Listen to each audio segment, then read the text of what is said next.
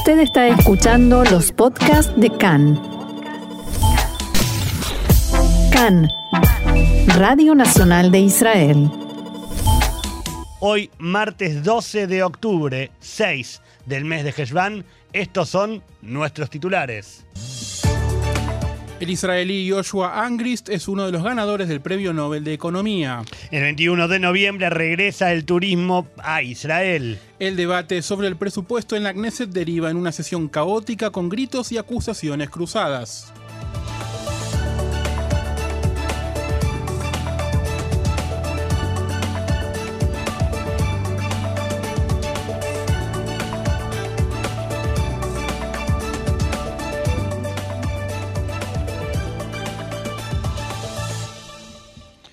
Y entonces, ahora sí, Diego, pase- comenzamos con el desarrollo de la información. Empezamos con buenas noticias, que bueno, tenemos a veces. qué pero- suerte que podamos empezar con a buenas veces hay noticias. buenas noticias, no todo es, eh, es malo. La Real Academia Sueca de Ciencias anunció ayer los ganadores del Premio Nobel de Economía y entre ellos hay un israelí, un norteamericano israelí, pero israelí al fin. Joshua Angrist, profesor del Instituto de Tecnología de Massachu- Massachusetts, el MIT, recibió el máximo galardón de su disciplina por su trabajo en sacar conclusiones de experimentos involuntarios, algo mejor conocido como los experimentos naturales. El premio fue dividido en tres, con la mitad de la mención para David Card de la Universidad de California y la otra mitad compartida por Angrist y Guido Imbens de la Universidad de Stanford. The Royal Swedish Academy of Sciences has today decided to award Sveriges Riksbank Prize in Economic Sciences in memory of Alfred Nobel, with one half to David Card for his empirical contributions to labor economics, and the other half jointly to Joshua D. Angrist and Guido W. Imbens for their methodological contributions to the analysis of causal relationships. Escuchamos, por supuesto, al- a la academia presentando el premio a estos tres economistas. Cabe destacar que Angrist es un experto en economía laboral y economía de la educación y también ha hecho contribuciones al campo de la econometría. Enseñó en Harvard y en la Universidad Hebrea de Jerusalén antes de llegar al MIT, donde se destaca ahora, y desde 1996. La Real Academia Sueca de Ciencias dijo que los tres premiados han reformado completamente el trabajo empírico en las ciencias económicas. El presidente del Comité de Ciencias Económicas de la Academia, Peter Fredrickson, explicó que los estudios de Card sobre cuestiones fundamentales para la sociedad y las contribuciones metodológicas de Angrist e Imbens han demostrado que los experimentos naturales son una rica fuente de conocimiento. Su investigación ha mejorado sustancialmente nuestra capacidad para responder preguntas causales, clave lo que ha sido de gran beneficio para la sociedad. En diálogo con el Canal 11 de Cannes anoche, Angrist contó que el, galardón lo sorprendió y también dio una breve introducción a su trabajo.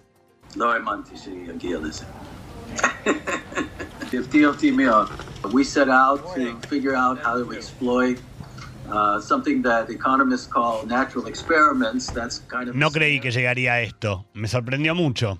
Nos propusimos descubrir cómo explotar algo que los economistas llaman experimentos naturales, que es una especie de escenario en el que tienes algo que parece aleatorio o casi aleatorio y quieres usarlo para aprender sobre causa y efecto, las elecciones de las personas.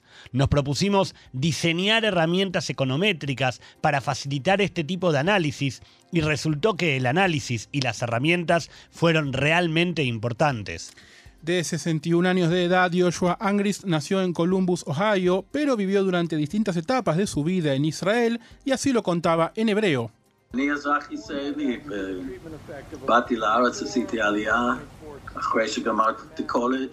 אני אזרח ישראלי, ובאתי לארץ, עשיתי עלייה, אחרי שגמרתי את הקולג'. Soy ciudadano israelí, hice aliá. Después de terminar la universidad, serví en el ejército. Regresé a Estados Unidos para finalizar el doctorado y trabajar al comienzo de la carrera en Harvard. También la esposa de Angrist, Mira, se ocupó de explicarle a los medios israelíes y a Khan parte del trabajo de su marido. ג'אש עוסק בשני תחומים, אחד מהם זה אקונומטריקה, שזה מודלים סטטיסטיים בכלכלה, הוא חוקר כל מיני בעיות. George se ocupa de dos rubros. uno de ellos es la econométrica, que son modelos estadísticos en economía. Investiga todo tipo de problemas y fenómenos a través de los modelos que desarrolló. Otro rubro es la economía del trabajo y otro aspecto que investiga está relacionado con educación, economía y educación. Más alto, por supuesto, para el profesor Angrist y para los otros ganadores y contentos desde Israel que sumamos otro premio Nobel. Este es un poco más complicado porque él vivió parcialmente, pero es israelí y él mismo reconoce que Israel ha sido parte importante de su formación, por lo cual nosotros nos lo adjudicamos como propio. Exactamente. Ahora sí, tenemos que seguir con las noticias eh, más no actuales, igual de actuales, más crudas, podemos más crudas, no tan felices. Continuamos entonces. El nombramiento del nuevo jefe del Servicio de Seguridad Nacional, Ronen Bar, entrará en vigencia este jueves. Uno de los temas más candentes e inmediatos que deberá afrontar es la lucha contra las organizaciones criminales y la violencia en la sociedad árabe israelí. Khan pudo saber que la postura de Bar en este tema es diferente de la de su antecesor, Nadav Argaman.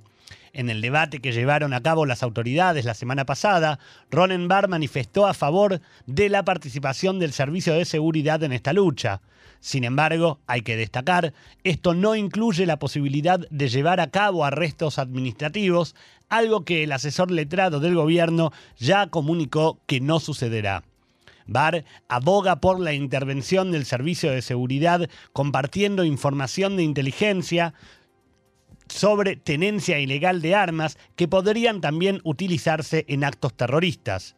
Además, Ronenbar planea continuar el trabajo en estrecha cooperación con Chal y el Mossad un tema en torno al cual en los últimos años hubo algunas tensiones y el nuevo jefe del, Servicio de Seguridad, que hasta ahora era el vicejefe, es considerado un excelente profesional y valorado tanto en Saal como en el Mossad. El titular del partido RAM, Mansur Abbas, no descartó la posibilidad de utilizar los arrestos administrativos en la lucha por erradicar la delincuencia y la violencia en la sociedad árabe israelí. En diálogo con Khan, el legislador Abbas dijo que en una situación en la que hay una vida en peligro, hay que subir un escalón y tomar medidas más agresivas que las medidas proporcionales. El titular de RAM hizo hincapié en que en primer lugar hay que tomar las medidas básicas y una herramienta como la detención administrativa hay que dejarla para el final respecto de la posibilidad de que el Servicio General de Seguridad pueda ayudar a la policía en su trabajo, Abbas dijo que los factores profesionales deben decidir, pero todo respetando estrictamente la ley y los derechos humanos. Más información, dos palestinos fueron arrestados y otros dos detenidos ayer tras la tercera noche consecutiva de enfrentamientos con la policía israelí cerca de la puerta de Damasco en la ciudad vieja en Jerusalén. De acuerdo con la policía, los palestinos arrojaron piedras a los oficiales y a los autobuses que pasaban, dañando a algunos de ellos. Los oficiales respondieron con medios de control de disturbios, incluidas granadas paralizantes y un camión hidrante. No se reportaron heridos. Recordemos que los disturbios comenzaron hace tres días por acusaciones de que trabajadores municipales alteraron tumbas en un cementerio musulmán alrededor de la ciudad vieja.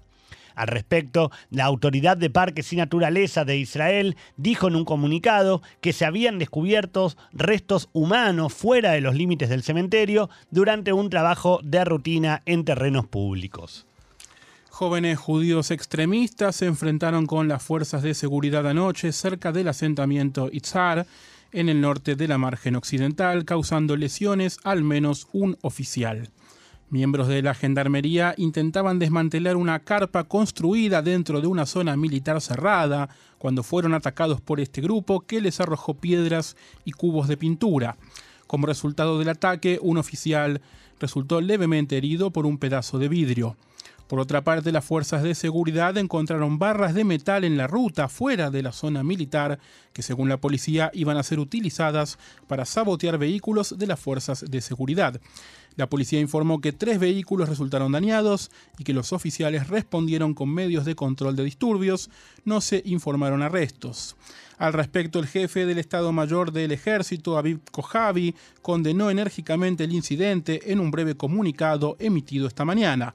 Abro comillas, la violencia contra los soldados es un comportamiento delictivo que requiere una respuesta rápida y enérgica para llevar a los perpetradores ante la justicia. Diego, ayer fue una jornada intensa en el recinto de la Knesset, ¿no?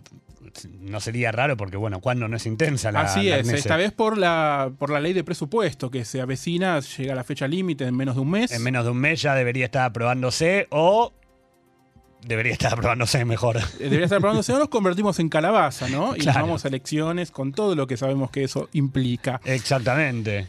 Al respecto, sobre todo, sobre todo lo que pasó anoche en la Knesset, tenemos este informe de nuestra compañera Roxana Levinson.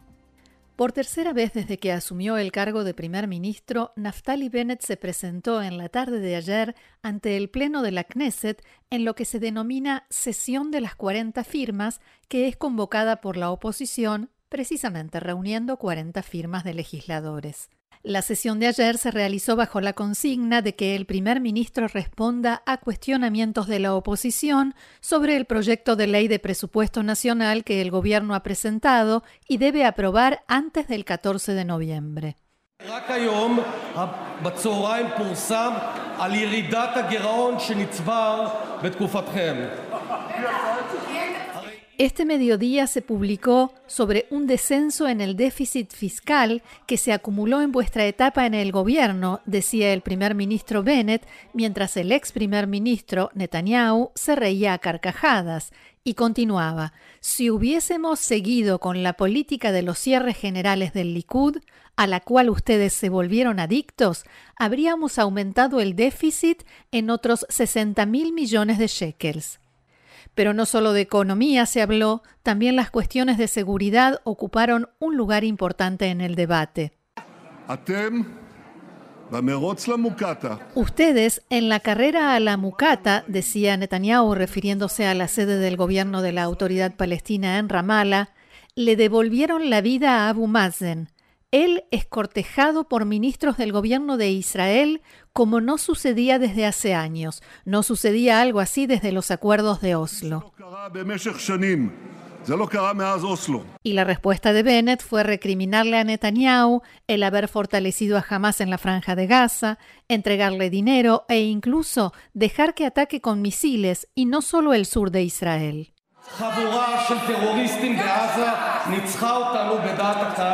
Un grupo de terroristas en Gaza nos venció en la opinión pública mundial, por supuesto refiriéndose a la época de Netanyahu. Ellos dispararon contra Jerusalén y Tel Aviv, pero en el mundo entero nosotros fuimos considerados los malos. Durante todas las intervenciones del primer ministro Bennett, desde las filas del Likud no cesaban los gritos, ofensas e insultos. Muchos de los legisladores fueron expulsados de la sala, algo que se escuchaba así. Este es el momento en el que la legisladora May Golan del Likud no dejaba de gritar y los guardias de seguridad la retiraron de la sala por orden del presidente de la Knesset. Mientras tanto, Golan le grita a Bennett.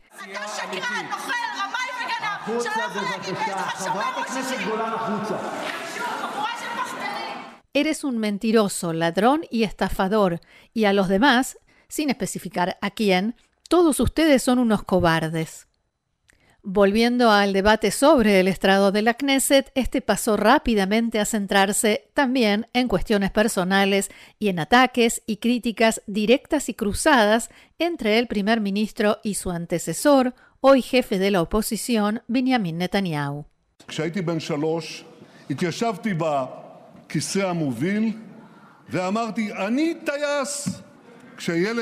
Cuando tenía tres años, me senté en el asiento del conductor y dije, soy piloto. Cuando un niño de tres años hace eso, está bien, es simpático. Pero cuando Bennett ocupa la silla del primer ministro y dice, soy el piloto, yo les digo, eso es peligroso. Netanyahu volvió a insistir en que muy pronto volverá él a ocupar esa silla, a encabezar el gobierno.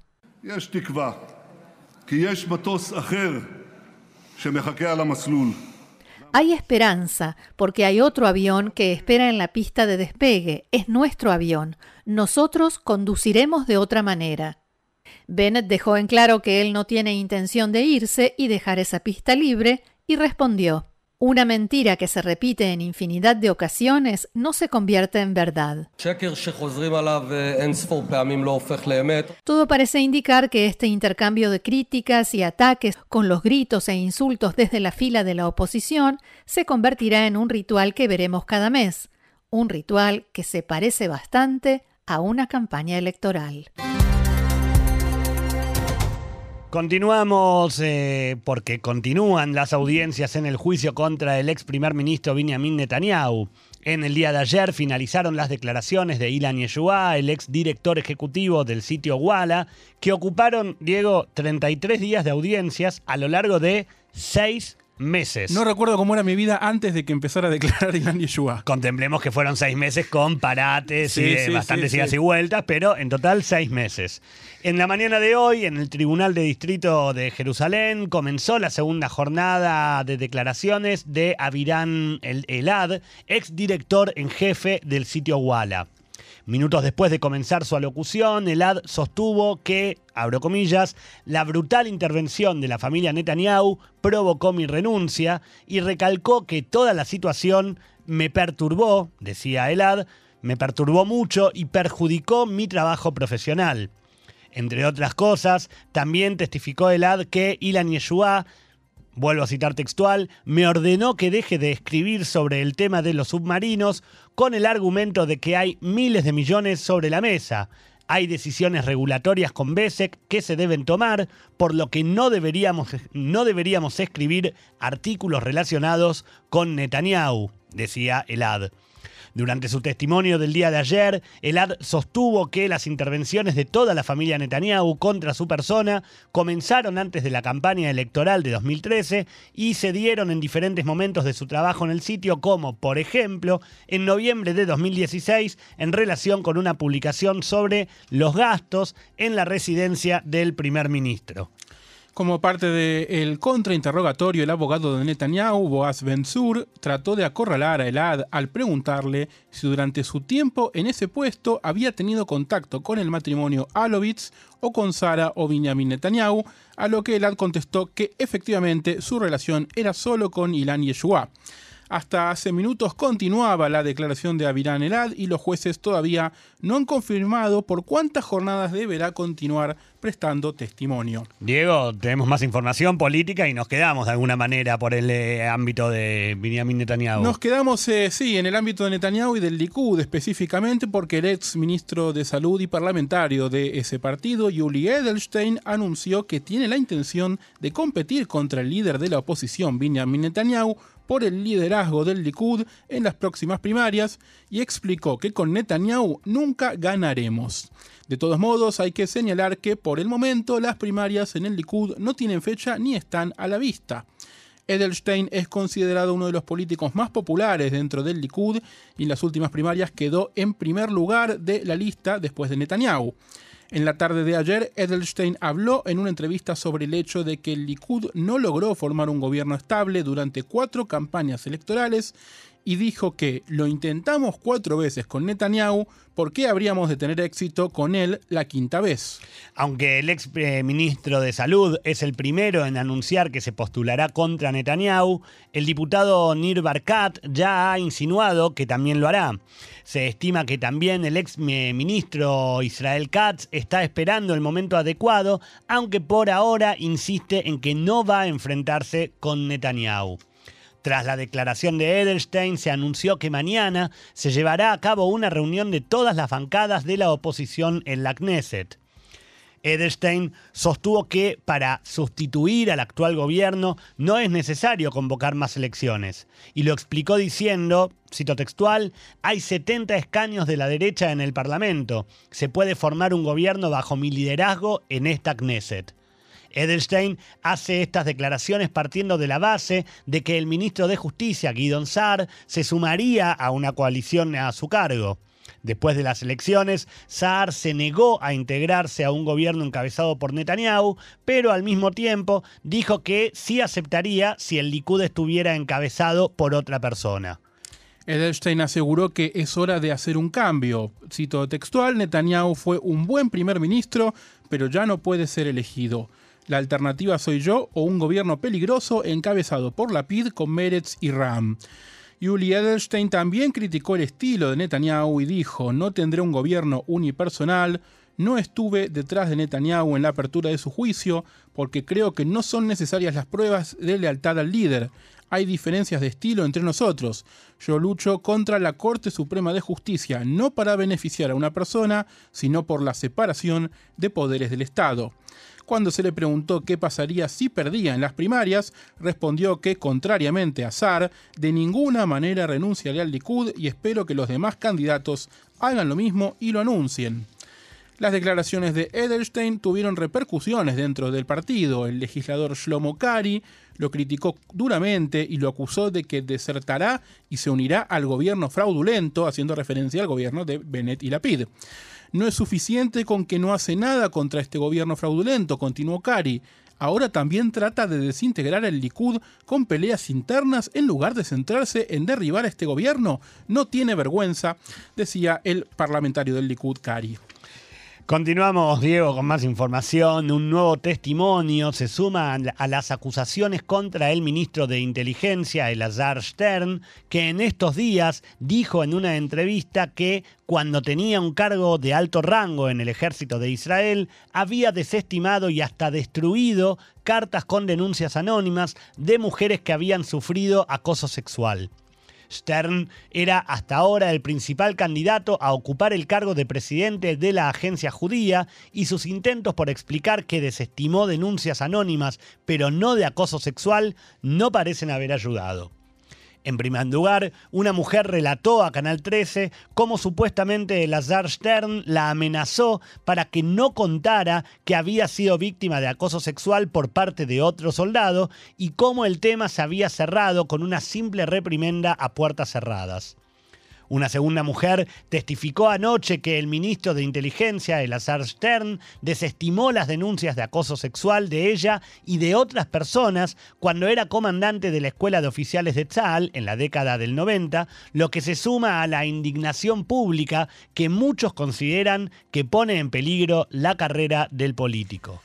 En este caso, la mujer ahora tiene 49 años y se desempeñó como oficial en la Escuela de Oficiales, la institución educativa más importante del ejército cuando Stern era su comandante. En esa época ella estaba a cargo de tratar las denuncias de acoso sexual y en su relato dijo que Stern había ignorado sus acusaciones y las de otras personas, alegando que se basaban en una atmósfera de acoso contra oficiales susceptibles. La testigo dijo que se sintió sorprendida cuando Stern concedió entrevistas el domingo por la noche a las tres principales cadenas de noticias de televisión israelíes, alegando que nunca había silenciado las denuncias de acoso sexual. La mujer dijo que cuando habló con Stern después de que un oficial intentó besarla en contra de su voluntad, este respondió, este Stern, tonterías no es nada, está bien, lo investigaré. También dijo que después, cuando ella le preguntó qué había sucedido, él evitaba el tema. Además afirmó que tras hacer esa denuncia ante Stern, fue aislada y condenada al ostracismo por los oficiales en la base del ejército, lo que finalmente hizo que dejara el ejército antes de lo planeado. Fue una pesadilla. las soldadas temían represalias por mi denuncia. Fue muy triste cómo lograron quebrarme, dijo la mujer. La oficina de Stern respondió que en base a los pocos detalles proporcionados parece que el caso es familiar para el ministro Stern y fue manejado directa y rigurosamente por él. El oficial acusado fue reubicado y su servicio se redujo. El canciller Yair Lapid respaldó a Stern, miembro de su partido Yeshatid, en una declaración realizada en la tarde de ayer. Cito textual, Yeshatid es un partido donde hay tolerancia cero y respaldo cero para el acoso sexual. Creemos que se debe proteger a las mujeres y permitirles denunciar en la forma que consideren adecuada. Si Stern hubiera dicho que había hecho trizas las denuncias de acoso sexual, no habríamos despedido de él, nos habríamos despedido de él ese mismo día. Él no dijo eso y no cree en eso. Diego, continuamos con más información. El ministro de Relaciones Exteriores, justamente recién hablabas de él, Yair Lapid, partió anoche a Washington para una visita de tres días en la que se reunirá con altos funcionarios de la administración Biden, líderes de la comunidad judía norteamericana y funcionarios de Emiratos Árabes Unidos. La gira incluirá una reunión durante el día de hoy con la vicepresidenta Kamala Harris y un encuentro trilateral mañana con el secretario de Estado Anthony Blinken y el ministro de Relaciones Exteriores de los Emiratos Árabes Unidos, el jeque Abdullah bin Zayed. Según un comunicado del Departamento de Estado, cito textual, discutirán el progreso logrado desde la firma de los acuerdos de Abraham el año pasado, oportunidades futuras de colaboración y temas bilaterales, incluida la seguridad y la estabilidad de la región. También se espera que se discutan las conversaciones patrocinadas por Europa en Viena, que tienen como objetivo el retomar el acuerdo nuclear de 2015 entre Irán y las potencias mundiales. La PID también mantendrá el encuentro, en, encuentros perdón, durante el día de hoy con el asesor nacional de seguridad, Jake Sullivan, con la presidenta de la Cámara de Representantes, Nancy Pelosi, y con los líderes de ambas facciones del Congreso. No está prevista una reunión con el presidente Joe Biden. Eh, la empresa Microsoft informó en la tarde de ayer que detectó un grupo de piratas informáticos iraníes que apuntaban a empresas de tecnología de defensa israelíes y estadounidenses que utilizan sus productos informáticos, así como empresas que gestionan envíos marítimos en Medio Oriente. En una publicación en la red, Microsoft informó que en julio pasado identificó por primera vez este grupo de hackers apodado Dev0343. Según la compañía, los piratas informáticos llevaron a cabo una amplia difusión de contraseñas contra más de 250 usuarios del servicio Office 365, centrándose en empresas de tecnología de defensa estadounidenses e israelíes, puertos de entrada del Golfo Pérsico o empresas de transporte marítimo global con presencia comercial en el Medio Oriente. Microsoft aclaró en un comunicado que los hackers tuvieron éxito en menos de 20 ocasiones, pero al mismo tiempo advirtió que el grupo continúa evolucionando sus técnicas para refinar sus ataques. Entre los objetivos se encuentran empresas de defensa que trabajan con aliados de Estados Unidos, la Unión Europea e Israel, que producen radares militares, tecnología de drones, sistemas de satélites y sistemas de comunicación de respuesta a emergencias. Según el comunicado de Microsoft, los esfuerzos de piratería podrían ayudar a Irán a rastrear los servicios de seguridad de los enemigos y el transporte marítimo en el Medio Oriente. También explicaron que obtener acceso a imágenes de satélite comerciales y planes y registros de envío podría ayudar a Irán en el desarrollo de su programa de satélites. Una noticia más antes de escuchar nuevamente un poco de música, Diego. Durante el día de ayer circularon por las redes sociales y medios de comunicación imágenes de dos enfermeros árabes israelíes posando abrazados a un detenido de Hamas en huelga de hambre en el centro médico Kaplan de Rehoboth.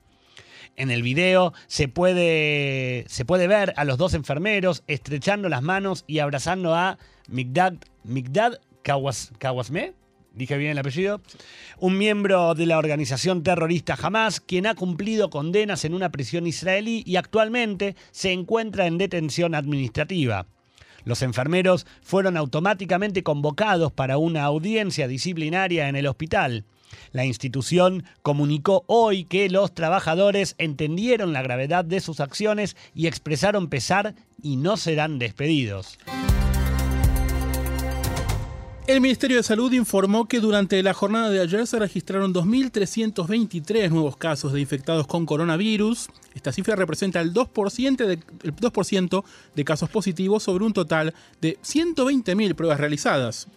Actualmente en Israel hay 25.100 personas con el virus activo, 617 se encuentran hospitalizadas, 427 en estado grave, 187 requieren de la asistencia de un respirador. Y el gran anuncio o el gran tema del día, creo yo, será la apertura del turismo empieza a divisarse. Exactamente, Diego, exactamente. Después de más de un año y medio, finalmente Israel vuelve a abrir las puertas al turismo. Recuerdan que originalmente los cielos volvían a abrirse el pasado 23 de mayo, allá lejos, hace mucho tiempo.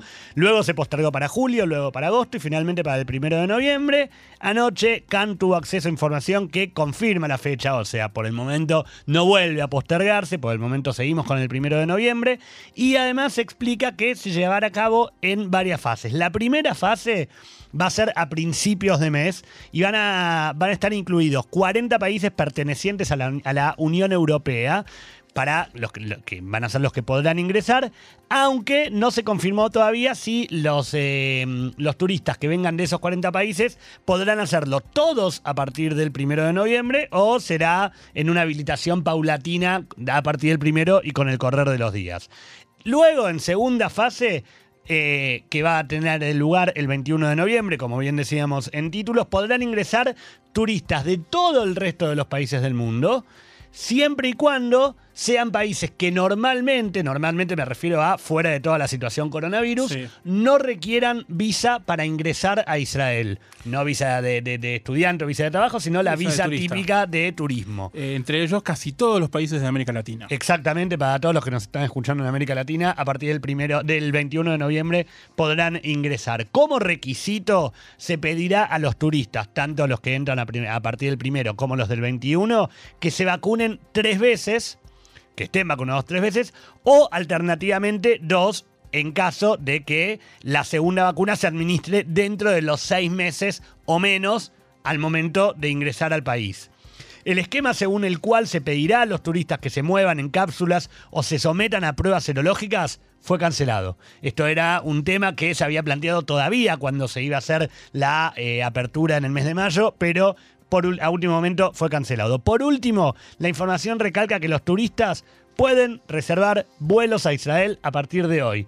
Tanto los que pueden venir a partir del primero como los que pueden venir a partir del 21, aunque, Diego, como siempre decimos, por tan dinámica que resulta la información de coronavirus, es recomendable, antes de comprar un ticket aéreo, consultar con el consulado de Israel en el país de origen, porque no vaya a ser cosa que no puedan in- ingresar. Y siempre, siempre, siempre ticket, ticket flexible, ¿no? Por eso, favor. Eso lo hemos aprendido. Creo que en este momento se terminó el business, el turista, único- todo tiene que ser flexible. La única recomendación, ticket de aéreo flexible.